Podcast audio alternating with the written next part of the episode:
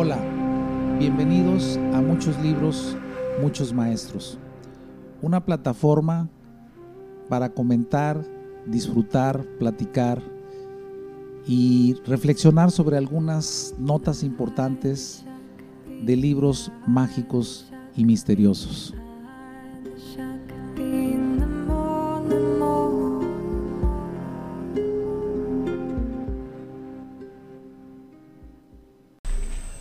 Buenas tardes, ¿cómo están? Bienvenidos a Muchos Libros, Muchos Maestros. Hoy continuaremos con la introducción del libro de los cuatro acuerdos. Recuerdan el libro de Miguel Ruiz de los cuatro acuerdos.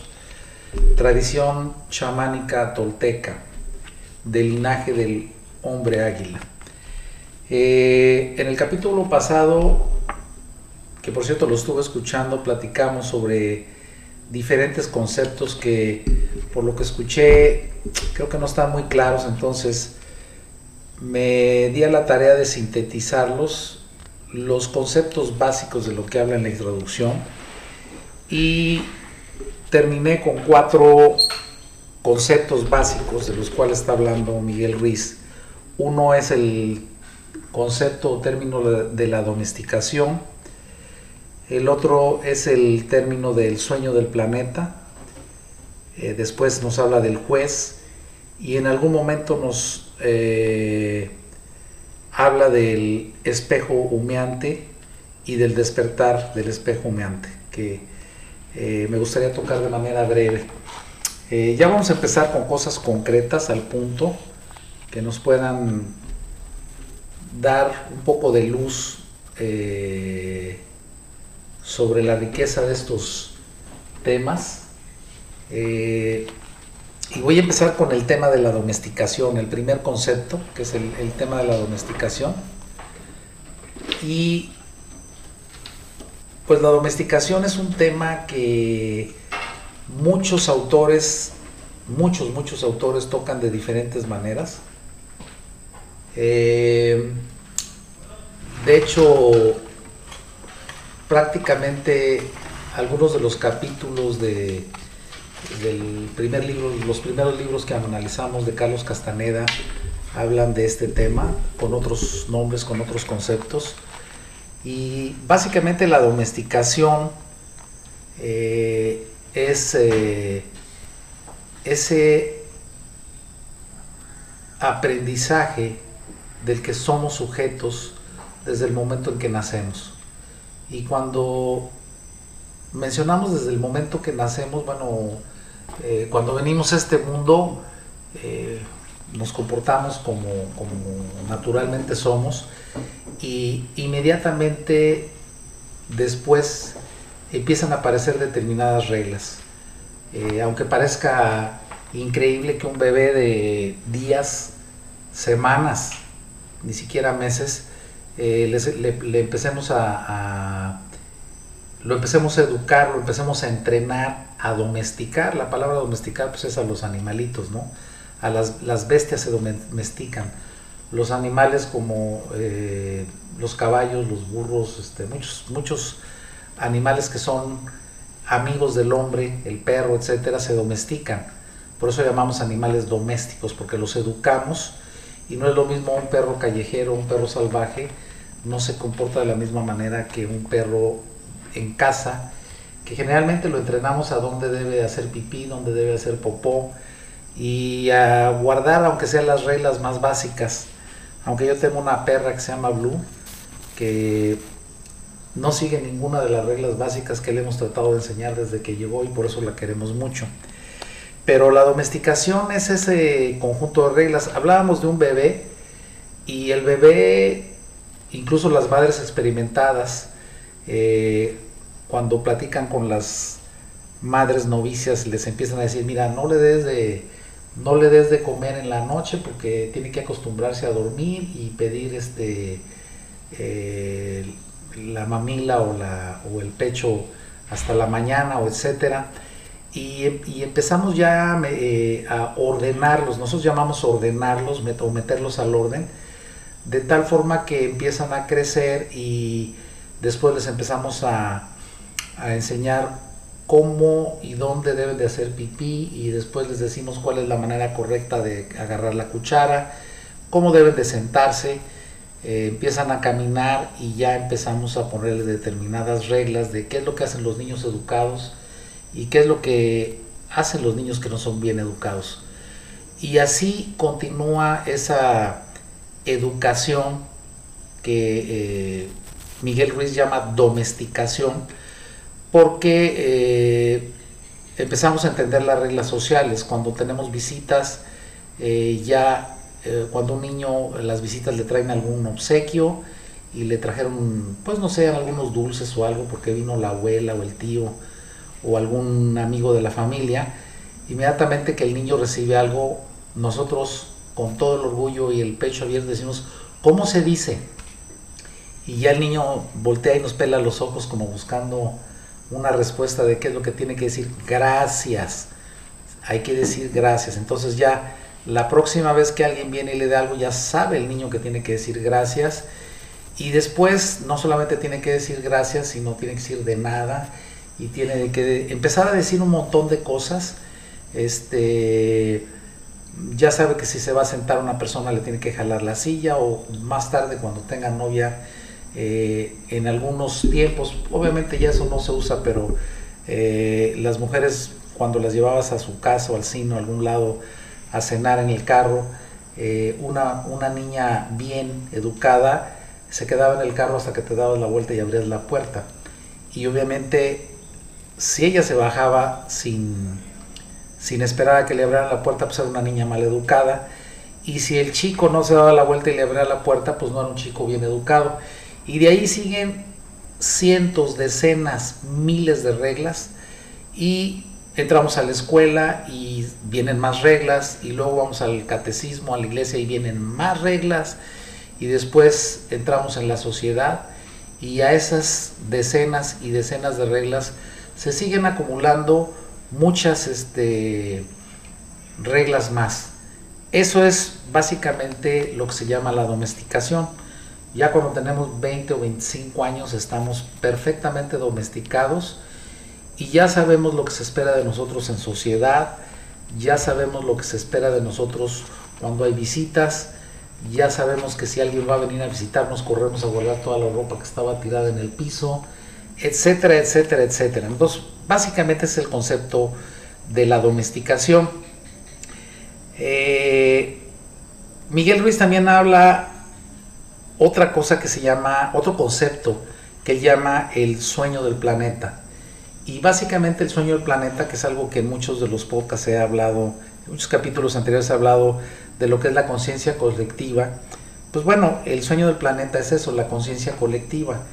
Entonces, ¿qué es la conciencia colectiva? Pues conforme vamos creciendo, eh, todas esas reglas que nos van inculcando, eh, vamos encontrando que por determinados grupos eh, sociales, pueden ser tribus, pueden ser diferentes segmentos sociales, socioeconómicos, o pueden ser países,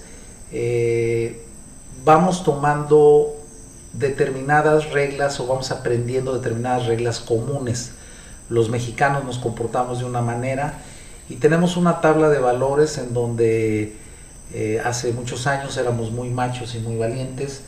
Hoy, bueno, esos valores han cambiado y son completamente diferentes. Pero si somos americanos y nacimos en Estados Unidos, bueno, ese sueño planetario o esa conciencia colectiva empieza desde que estamos en la escuela y desde que escuchamos a nuestro presidente y en las universidades nos dicen que somos parte del país más grande del mundo, del país más poderoso del mundo, eh, de la economía más grande del mundo y poco a poco a nivel colectivo y a través de ver al hombre araña y a algunos de los grandes héroes de la de Hollywood, no me acuerdo de nombres, pero pues está Batman, está Superman, hay unos mucho más actuales, ¿no? Este, los Avengers. Los, los Avengers, etcétera, eh, que por supuesto todos son americanos. Entonces, eh, a través de la televisión, a través de los cómics, a través de la escuela, eh, nos formamos una idiosincrasia, una creencia, y ya sabemos que eso somos, estamos totalmente convencidos que eso somos y que somos diferentes a los demás. Por eso se llama un sueño colectivo y a final de cuentas la suma de todos esos idiosincrasias o de esos sueños, pues es el sueño del planeta. Sin embargo, aquí sí hay que hacer un paréntesis, eh, ese sueño colectivo por que se divide de muchas maneras, no nada más por países, se divide por religiones. Eh, hay un grupo de cientos de miles de o millones de budistas y por lo mismo de musulmanes y lo mismo de cristianos. Y evidentemente ese sueño planetario, ese, ese grupo, esa conciencia colectiva de los cristianos que se identifican con una serie de reglas y creencias, es completamente diferente al de los judíos y este a la vez diferente a los budistas y estos a su vez son completamente diferentes a los musulmanes. Y ahí es donde empezamos a encontrar las grandes divisiones de las conciencias colectivas. Eso es lo que para lo que yo interpreto Miguel Ruiz nos habla del sueño del planeta. Eh, también nos habla Miguel Ruiz del juez. Nosotros eh, desarrollamos a través de nuestra vida algo que se llama el juez. Y ese juez es el resultado de todas esas reglas. Si yo hago A, B y C, estoy bien. Y si hago D, F y G, estoy mal si yo eh, no uso determinado tipo de ropa, estoy in, y si yo no uso ese tipo de ropa, estoy out, estoy fuera de moda, no entro, eh, viene lo que se llama peer pressure, o sea, que los chicos hacen cualquier cosa por tratar de que ser aceptados dentro de esa comunidad. Pertenecer. Pertenecer, ¿no? Ese, es el peer pressure, ¿no? el, la presión de, de los compañeros, la presión social que se ejerce pues desde las redes sociales, quién, a quién invitan a una fiesta y a quién no, pues tiene que cumplir con determinadas reglas, tiene que ser cool, ya hablamos de todo el tema de ser cool, de las marcas, etcétera. Y el juez es ese, es ese señor calladito que está dentro de nuestro ego, que dice tú estás bien, tú estás mal, y todo lo vamos juzgando como bueno o malo, bueno, malo, correcto incorrecto. Ese es el juez. Y aquí eh, Miguel Ruiz nos habla de que el juez es el principal generador del sufrimiento. De hecho, el juez, eh, nosotros juzgamos al prójimo, juzgamos a los demás, pero los, los, a los que más duramente juzgamos, el, el juez es un verdugo implacable, es a nosotros mismos. Y cuando cometemos un error, que es un error, algo que no está de acuerdo al sueño colectivo o que no está de acuerdo a la domesticación de, la que fuimos eh, víctimas, eh, cometimos, rompimos esas reglas y nos sentimos culpables y nos trata y no nos perdonamos, podemos vivir toda nuestra vida sintiéndonos culpables, arrepintiéndonos y castigándonos o autosaboteándonos por alguna cosa que cometimos, algún pecado, alguna eh, decisión que el juez está totalmente seguro de haber calificado como errónea o mala. Y bueno, el espejo humeante, que es el último concepto que, maneja eh, Miguel Ruiz, eh, el espejo humeante es ese, esa ilusión que nos, a través de la cual vemos la realidad, y nosotros juzgamos la realidad o percibimos la realidad a través de todas esas creencias con las cuales fuimos domesticados. Entonces, básicamente quería hacer una pequeña aclaración antes de entrar a fondo con el primer acuerdo, una aclaración de los, de los conceptos básicos de lo que está hablando Miguel Ruiz en, en su eh, introducción al libro. Eh, y nos vamos directo a la carnita, a la parte interesante del libro. Eh, y el primer acuerdo es sé impecable con tus palabras. Ser impecable con tus palabras es el primer acuerdo que nos presenta Miguel Ruiz. Y leo la primera parte de este capítulo que dice, el primer acuerdo es el más importante y también es el más difícil de cumplir. Es tan importante que solo con él ya serías capaz de alcanzar el nivel de existencia que yo denomino el cielo en la tierra. O sea, para Miguel Ruiz, aunque el libro se llama Cuatro Acuerdos, pues aquí lo que está él diciendo es que si cualquiera de nosotros es capaz de cumplir a cabalidad el primer acuerdo, básicamente tendríamos un poder personal y un despertar tremendo. Y yo me gustaría opinar un poco desde, mi muy personal punto de vista. La verdad es que no podría estar más de acuerdo yo con, con Miguel Ruiz, porque de todas esas pequeños insights, de, todas esas pequeñas reflexiones que vienen en el, pues desde la enseñanza de Carlos Castaneda y todo lo que es el chamanismo, el nahualismo, el guerrero impecable, todos esos pasos que va creciendo el, el, el nahual desde que es guerrero impecable y luego pasa a hombre de ciencia y luego pasa a brujo y por último a nahual. El ser impecable por las palabras, con las palabras, es, tiene una profundidad y una dificultad, y hablo por mí mismo, tremenda. O sea, es tan extraordinariamente difícil, si no casi imposible, evitar al 100% hablar mal o opinar mal de las personas. Eh, a lo mejor no nos damos cuenta qué tan seguido lo hacemos, o a lo mejor que es no darse cuenta, pues es no tener un buen nivel de conciencia. Darse cuenta es exactamente eso. ¿Qué es ser? ¿Qué es la conciencia? Darse cuenta. Pero una de las enfermedades más evidentes, más persistentes, es el hablar mal de los demás. Y lo único que tendríamos que hacer para comprobar esto pues, es prender YouTube o cualquier noticiero o escuchar a cualquier comentarista de izquierda o de derecha y nos vamos a dar cuenta que el 99.99% de del tiempo estamos escuchando comentaristas hablar pestes del otro lado, de la otra línea y del otro lado sucede exactamente lo mismo. Es como si el deporte de la actualidad, sobre todo la política, eh, fuera única y exclusivamente ser totalmente lo contrario de impecable con las palabras. El poder de las palabras, que hay libros y hay videos y hay enseñanzas del poder de las palabras, es tan, tan profundo y tiene una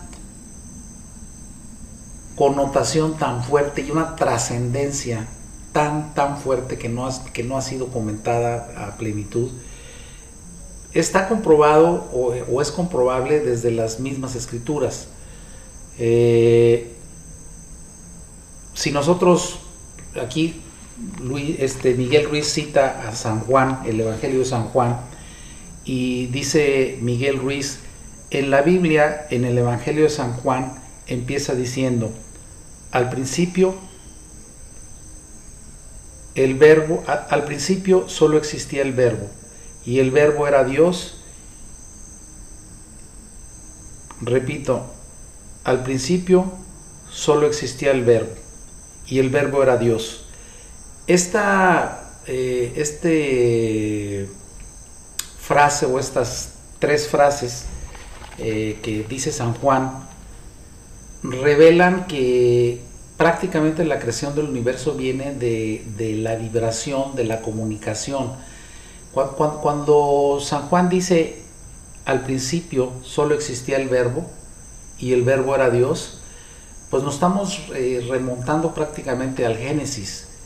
Y en el Génesis, eh, si lo leemos de manera literal, el primer nivel que el, primer nivel de revelación, que es el nivel, el nivel escrito, si vamos al Génesis, eh, podremos leer que dice, Bereshit Barak Elohim, en el principio Dios dijo, en el principio Dios dijo, hágase la luz y la luz se hizo. Entonces, prácticamente el inicio de este universo físico, de este universo dual, de esta existencia actual, de acuerdo al Génesis judaico, que es la Torah, eh, se genera con una instrucción verbal, con una, con una vibración, en donde alguien que no existía dice, hágase la luz y la luz se hizo. Entonces, por eso San Juan establece que en el principio solo era el verbo. ¿Esto qué quiere decir? Que, que la palabra, el hablar, el comunicarnos, la palabra es prácticamente la semilla de la creación. Nosotros a través de la palabra podemos construir o podemos destruir. Mediante las palabras expresas el poder creativo y revelas todo. Independientemente de la lengua que hables, tu intención se pone de manifiesto a través de las palabras. Eh, estaba leyendo por ahí, estaba viendo unos videos y, en algún momento llegué a leer un poquito y a ver algunas fotografías de un, de un japonés que se llama Masuro Emoto. Eh, tiene varios libros, creo que uno de los libros se llama Los mensajes del agua. Tiene varios más. Y este, este cuate Masuro Emoto, este japonés, eh, dice que las palabras, las oraciones y los sonidos impregnan al agua de una manera energética especial, de tal forma que cuando congelas esa agua, la formación de los cristales es muy diferente dependiendo de las palabras a las que las hayas tenido expuestas. ¿Qué quiere decir esto? Que, si nosotros tomamos una botella de agua y empezamos a decir eh, cosas negativas, palabras ofensivas, frases agresivas, frases degradantes o sonidos eh, tipo heavy metal o sonidos fuertes, eh, altisonantes y palabras agresivas, cuando congelamos esa agua y observamos los cristales, después de un tiempo de que están expuestos a esta energía y pensamiento y palabras, la conformación de los cristales empieza a mostrar determinadas distorsiones. No se ven armónicos, no se ven eh, ordenados, no se ven con una arquitectura coherente, sino se empiezan a deformar, se empiezan a, ver eh, feos, digamos, de alguna manera. Y si tú a un recipiente de agua, una botella o algo, la tienes en contacto con música clásica, con mantras, con oraciones, con cantos sagrados y sobre todo si escribes, porque puedes, puedes este, escribir palabras como son los textos sagrados este, en sánscrito o en tibetano o en hebreo y, las eh, pones este, eh, cintas alrededor de, de, las botellas y oras o tienes buenos pensamientos y tensiones con esa agua, cuando la congelas te das cuenta de la maravillosa arquitectura perfecta que forman esos cristales. Eh, he de ser honesto, no he hecho experimentos, no creo que los vaya a hacer. Eh, vi algunos videos, vi fotos de los cristales de hielo de ambos casos en el agua y la verdad es impresionante cómo afecta la formación de los cristales de hielo en el agua que es expuesta a energías negativas y a energías positivas. Sobre todo cosas que le dices, que expresas, sonidos, oraciones, pensamientos. Eh, dice, las palabras no son solo sonidos o símbolos escritos, son una fuerza, constituyen el poder que tienes para expresar y para comunicar. ¿Qué otro animal del planeta puede hacerlo? Las palabras son las herramientas más poderosas que tienes como ser humano. Las palabras es un instrumento de magia, pero son como una espada de doble filo. Otro eh, dato importante, otro ángulo importante es qué sería la impecabilidad. ¿A qué se refiere eh, Miguel Ruiz con la impecabilidad? Y él dice, según como las utilices, las palabras te liberarán o te esclavizarán, más, aún, más allá de lo que te imaginas. Esta, las palabras, es una magia poderosa. que una sola palabra puede cambiar una vida o destruir millones de personas. Tenemos un ejemplo claro. Hace muchos años en Alemania, mediante el uso de las palabras, un hombre manipuló a un país entero. Gente inteligente. Sin embargo, los llevó a una guerra mundial y los llevó incluso a convencer de cometer atrocidades de las cuales todos hemos leído y hemos visto. Eh, sin duda, el poder de las palabras, el poder que tenemos cuando comunicamos, sobre todo cuando nos comunicamos con seres queridos, más aún como cuando nos comunicamos con nuestros hijos o con los niños, eh, poco ponemos atención en la importancia trascendental que tiene cada palabra que le decimos a un niño. Y quiero una, una quiero, quiero, quiero tocar una historia muy interesante que ustedes la pueden, la, pueden encontrar en Google, en, muchísimos lugares, ¿no? En YouTube, en, cualquier libro que esté relacionado, que es una, una historia realmente impresionante muy corta pero impresionante y es una historia total y 100% verídica. Y es la historia de Tomás Alba Edison. Tomás Alba Edison eh, fue uno de los más grandes inventores que han existido en los últimos siglos. Y Tomás Alba Edison, entre, entre creo que cuando murió tenía cerca de 2.000 inventos, Tomás Alba Edison. La mayor parte de ellos no los conozco, pero para ir, para, dar un ejemplo importante, Tomás Alva Edison fue el que inventó el foco, el foco incandescente, el foco eléctrico. Actualmente ya prácticamente está en desuso, pocos focos ya creo que queden incandescentes porque son poco eficientes y ya hay, pues pasamos de, los focos incandescentes a la luz blanca y a otro tipo de tecnologías y actualmente están los famosos... Eh, LEDs, etcétera, que ya con 3, 4 watts tienes una muy buena iluminación. Pero cuando Tomás Alva Edison inventó el foco, bueno, la humanidad dio un brinco cuántico de vivir, leer, estudiar con velas o con lámparas de petróleo a tener eh, luz eléctrica. Eh, es uno de los más grandes inventores que ha habido en los últimos siglos y tiene una, tiene una tiene una historia que de verdad, de verdad es conmovedora. Este, Tomás Alva Edison, aparentemente en la escuela era medio pelmazo, medio lento, medio... Eh, no sé cuál sería la palabra, no, como que no la cachaba a, la misma velocidad que sus compañeros de escuela. Eh, no estoy seguro acerca de Einstein, pero segurísimo de la historia de Edison sí estoy.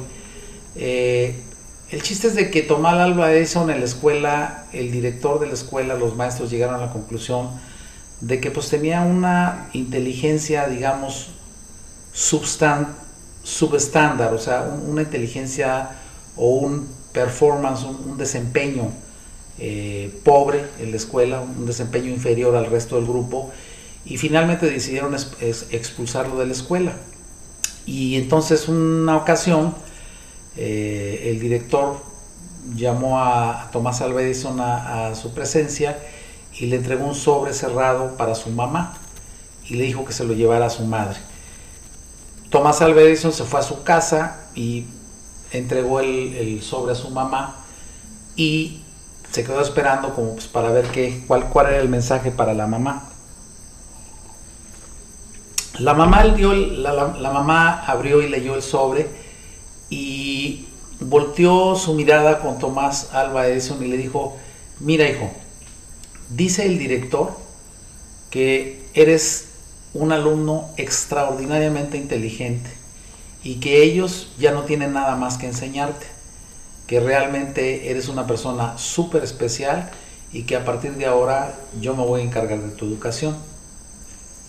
Pues evidentemente a Tomás Alva Edison le dio muchísimo gusto saber que el director lo veía como uno de los seres más inteligentes del planeta, por lo menos lo veía con una inteligencia superior al resto de sus compañeros, y a partir de ese día continuó su educación con su madre. No sé toda la historia de Tomás Alva Edison, pero bueno, terminó siendo un gran científico, Eh, creo que ganó muchos premios, etcétera, pero bueno, nomás con haber inventado el foco y como les comentaba, después de, de su muerte, creo que tenía más de 2.000 inventos. Fue una persona extraordinariamente aportadora, inteligente, reconocida. Imagino que debe de haber hecho mucho dinero, no lo sé, no he estudiado su biografía, pero fue extraordinariamente eh, exitoso y, brindó, trajo muchísimas eh, beneficios a su sociedad.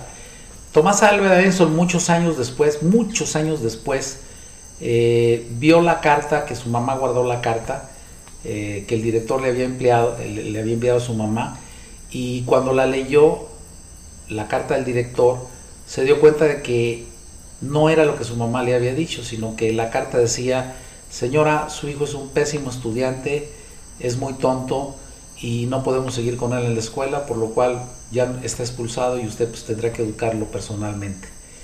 Creo que es una historia impactante, ¿no? O sea, si la mamá de Tomás Alba Edison hubiera tomado la decisión de leer esa carta a su hijo y decirle prácticamente que era un inútil, estúpido, es obvio y evidente que su vida hubiera sido completamente diferente.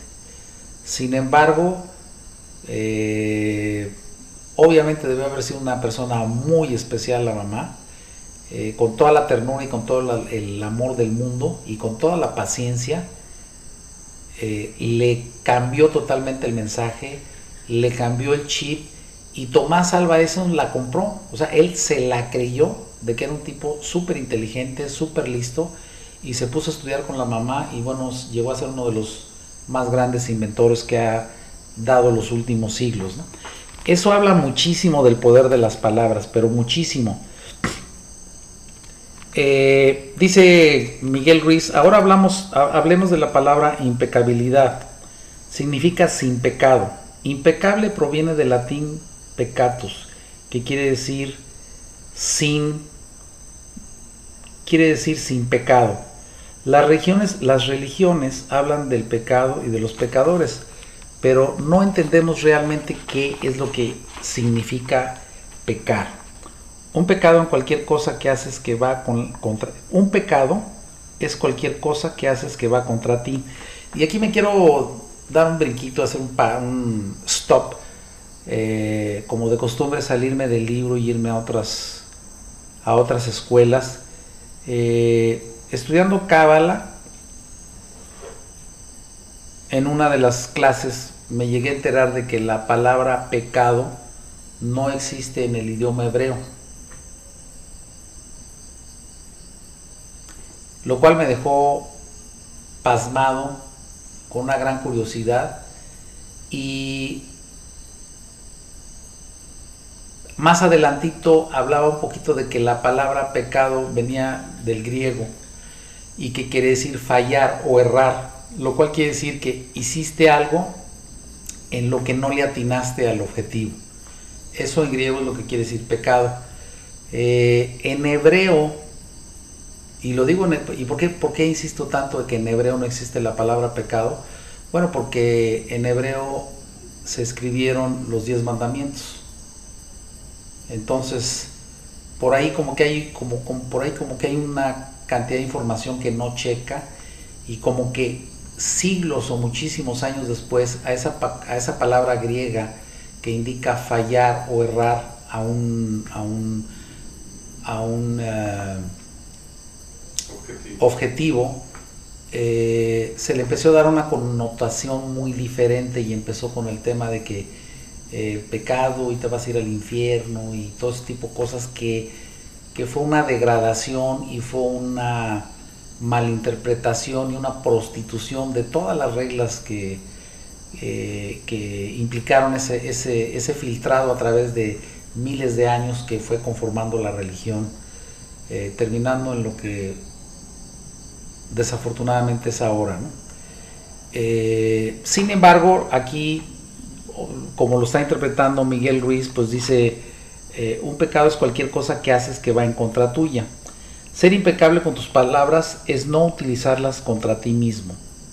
Si te veo en la calle y te llamo estúpido, puede parecer que utilizo esa palabra contra ti, pero en realidad la utilizo contra mí mismo, porque tú me odiarás por ello y tu odio no será bueno para mí. Aquí, bueno, sí me queda claro que Miguel Ruiz ha tomado una línea bastante light, digamos que no se mete en temas exegéticos o teológicos o esotéricos muy complicados, sino escribe en un lenguaje un poquito más como para, no quiero decir principiantes, quizás niños, pero como que para las primeras lecturas, para alguien que está empezando a leer un poquito de el mejoramiento de la mejora continua en el ser humano, creo que es un buen libro para eso porque nos empieza a dar muchas bases muy prácticas.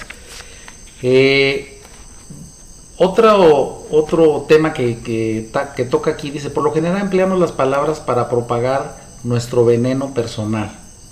Y aquí hablamos el, el tema de la impecabilidad. Y repito lo que dice en una parte del libro, por lo general empleamos las palabras para propagar nuestro veneno personal para expresar rabia, celos, envidia y odio. Entonces, aquí sí viene una cosa súper práctica, súper puntual, súper concisa, no hay mucho que explicar. Creo que cuando nuestro lenguaje, nuestra conversación, nuestro, nuestra plática y sobre todo nuestra intención eh, al utilizar la palabra es propagar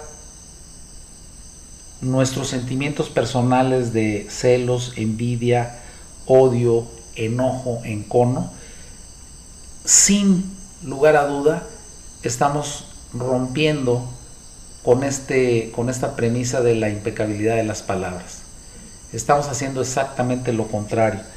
Hacemos un mal uso de la palabra con gran frecuencia y es como creamos y perpetuamos el sueño del infierno, dice, dice Miguel Ruiz. Eh, yo estaba, como, como todo el mundo, seguimos, bueno, todo tipo de, de líderes de opinión, sobre todo los que son este, ingeniosos y todo, como, como Broso, como... Bueno, los, a mí Broso me hace reír este, muchísimo, la verdad es un tipo con un talento extraordinario, etcétera, etcétera. Pero quiero decir algunas cosas este, de algunos comentaristas actuales que están muy de moda, sobre todo ahorita que está a, donde pongas las noticias, a donde te metas en YouTube, en redes sociales, eh, es una realidad que el país está inmerso en una división y en un encono y en un odio y en una burla y en, una, en un sarcasmo y en una agresión impresionante entre eh, la derecha y la izquierda, llamémosle la 4T o como le llamemos los chairos y los fifís. Eh, y si observamos, para cualquier lado que veamos, para cualquiera, eh, desde la mañanera y el encono con que el observador agrede, critica, ridiculiza, juzga, eh, vitupera, condena a cualquier cosa que no esté de acuerdo con él, pues si escuchamos el otro lado es exactamente lo mismo, exactamente lo mismo. Eh, quizás al principio, bueno, sí es, es divertido escuchar a Broso una, dos, a lo mejor cinco veces, porque además tiene unas puntadas el tipo que de veras se orina uno de la risa, o sea, tiene, tiene una creatividad y tiene una manera, tiene una capacidad de comunicación extraordinaria como la tiene el observador y evidentemente con un punto de vista totalmente contrario. Pero independientemente de si estás escuchando a Loret de Mola o a Broso o a Carlos Camín o a tantos que hay eh, de la derecha, López Dóriga, etcétera, o lo contrario, si estás escuchando eh, los seguidores de la 4T, a Gibran, eh, gente que se nota el veneno pero bueno, se les escurre el veneno por, por la barbilla, pero en ambos lados. Y yo no, porque este, evidentemente este, este, no es un programa mucho menos político, o sea, creo que lo último que haría en mi vida es dedicarme a la política. Estamos analizando ahorita el tema de la palabra. Estamos en el libro de los cuatro acuerdos. Estamos hablando de la primera ley que es sé impecable con tus palabras. Por eso estoy tocando este tema que es muy controversial. Y yo poco a poco he dejado de escuchar a muchos que me encantaba, incluyendo a Broso, y depende, lo vuelvo a ver porque me hace reír, indiscutiblemente que me hace reír. Pero cuando pongo atención al lenguaje, a la mala intención, al discurso peyorativo, destructivo, juicioso de López Dóriga, eh, hay, una cosa que, hay una cosa que me llama muchísimo la atención y la verdad que he estado tentado de meterme ahí en sus redes o algo y poner algún comentario, eh, pero creo que siento que sería perder mi tiempo de manera miserable. Eh, sin embargo, hay, hay porque, porque no estoy diciendo que no diga cosas que sean ciertas, o sea, evidentemente es un tipo que tiene una cultura, tiene una memoria prodigiosa, porque sí tiene una memoria y una cultura verdaderamente impresionante, cómo se acuerda de los años, de las fechas, de los políticos, de los partidos. O sea, domina su profesión, digo, tantos, tantos años que tiene, creo que tiene más de 50 años. Pero hay, hay una parte en la que se hace tan, tan evidente la absoluta no impecabilidad de sus palabras, eh, porque cada vez que habla, habla de diferentes temas, los temas que están del día, si no es la, sección del metro que se cayó, pues es de las inundaciones en Puebla o, es de la refinería o del aeropuerto, etc. él, toca los temas que están en, en boga, ahorita viene el tema de la reforma energética, pero hay un tema que a mí verdaderamente se me hace increíble, verdaderamente increíble, que López Dóriga cada programa siga contando el número de contagiados de COVID que hay desde que inició la pandemia. O sea, es una obsesión tan patológica, tan enferma, de estar contando los contagiados que hay o ha habido en México desde que inició la pandemia en febrero del 2019 hasta el día de hoy en la mañana o ayer y todos los días los vuelve a contar. Y me pregunto por qué no cuenta todos los muertos que ha habido de atropellados desde 1968 hasta la fecha o por qué no cuenta cuántos muertos de diabetes llevamos en el Seguro Social del año 2019 a la fecha ¿O por qué no cuenta cuántos se han muerto de cáncer de páncreas o de cualquier otra enfermedad? O sea, ¿cuál es el punto? ¿Cuál es el beneficio? ¿Cuál, qué, qué nos trae? O sea, yo, yo, le preguntaría a López Dóriga, con todo el respeto, porque verdaderamente respeto su cultura, su capacidad de comunicación, su extraordinaria memoria, yo le preguntaría, señor López Dóriga, le voy a pedir un grandísimo favor, dígame ¿Qué piensa usted que aporte a la sociedad mexicana saber que hoy llevamos 2.352.417 eh, contagiados de, de COVID? O sea, ¿a quién en México o en el mundo le gustaría o necesite o le genera algún beneficio o va a cambiar su comportamiento por saber esa cifra. Digo, creo que a todos nos interesa saber si estamos en semáforo verde, azul o morado o rojo. Y a mí me gustaría saber cuántos contagiados hay ahorita en México. A lo mejor hay 40 mil o 30 mil o 28 mil, no sé cuántos, ¿no? Digamos que podría ser, o sea, yo sé que si hoy en México hay 40 mil o en lugar de 40 mil hay 200 mil, pues a lo mejor yo digo, wow, si hay 200 mil, a lo mejor voy a evitar salir de mi casa. Y si hay 40 mil o 30 mil o 20, pues a lo mejor digo, bueno, pues de 20 mil está difícil que me encuentre uno. Digamos, digamos que ese dato me serviría para tomar una decisión, pero la obsesión patológica y enfermiza de López Dóriga de seguir contando cuántos van sumando cada día a los, desde el primer día de la pandemia, es una prueba absoluta del deseo de joder, del deseo de demostrar que el otro está equivocado, del deseo obsesivo de machacar, vituperar, acabar con alguien con el que no estoy de acuerdo. Ese creo que es, ese creo que es un ejemplo, bueno, vívido y claro de lo que es el poder de las palabras. Eh,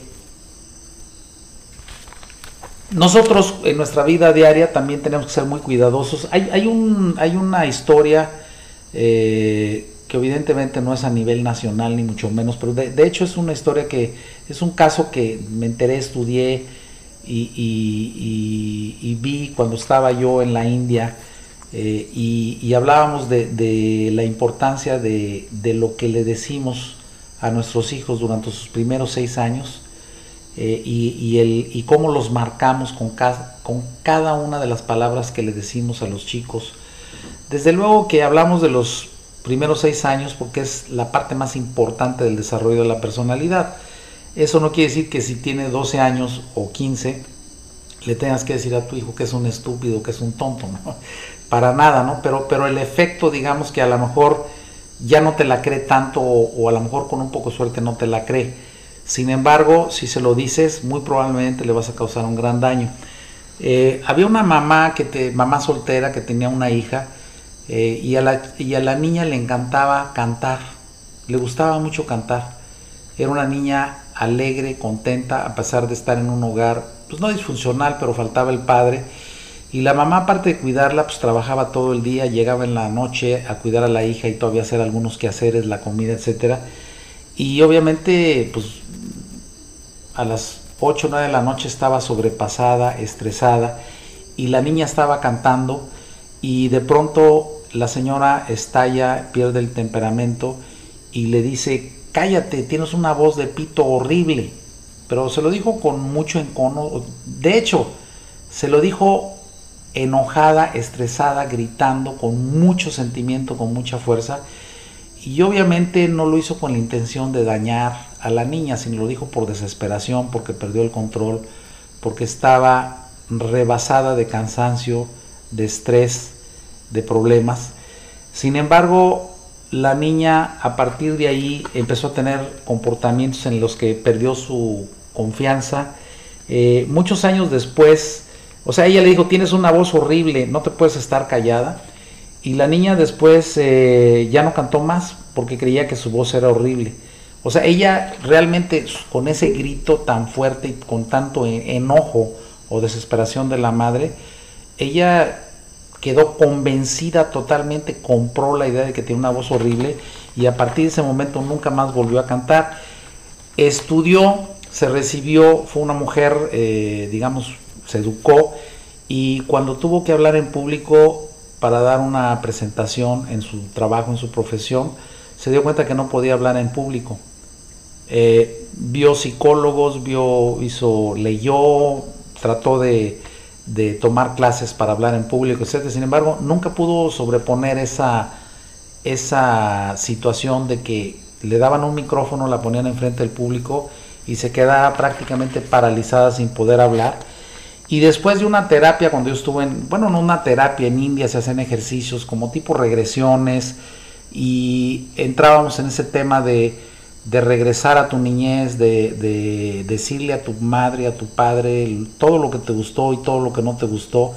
Y a través de ese ejercicio recordó esa situación, eh, se perdonó y perdonó a su madre y una vez que hizo eso eh, pudo desenvolverse perfectamente en público. ¿no? Esto se los traigo a colación nada más como un ejemplo de las cosas que podemos... Eh, de las cosas, cómo podemos afectar a, los demás eh, con las palabras. Pero a nivel social, a nivel nacional, a, nivel familia, lo que decimos eh, genera bienestar o genera malestar, genera riqueza o genera pobreza. Eh, cuando tú tienes una conversación y te encuentras una persona y le preguntas, hola, ¿cómo estás? No, pues es que todo está de la fregada, no hay dinero, no hay trabajo. O sea, te das cuenta de que su comunicación, sus palabras, solamente comunican desesperanza, solamente comunican frustración, vienen del dolor, de, la carencia y evidentemente no estamos analizando aquí de dónde o por qué viene esa carencia, porque tiene, tiene una razón. Pero el comunicar desesperanza, el comunicar desilusión, el comunicar este, negatividad, eso es no ser impecable con las palabras. Eh, aquí habla un poquito mucho, no un poquito, sino un poquito mucho.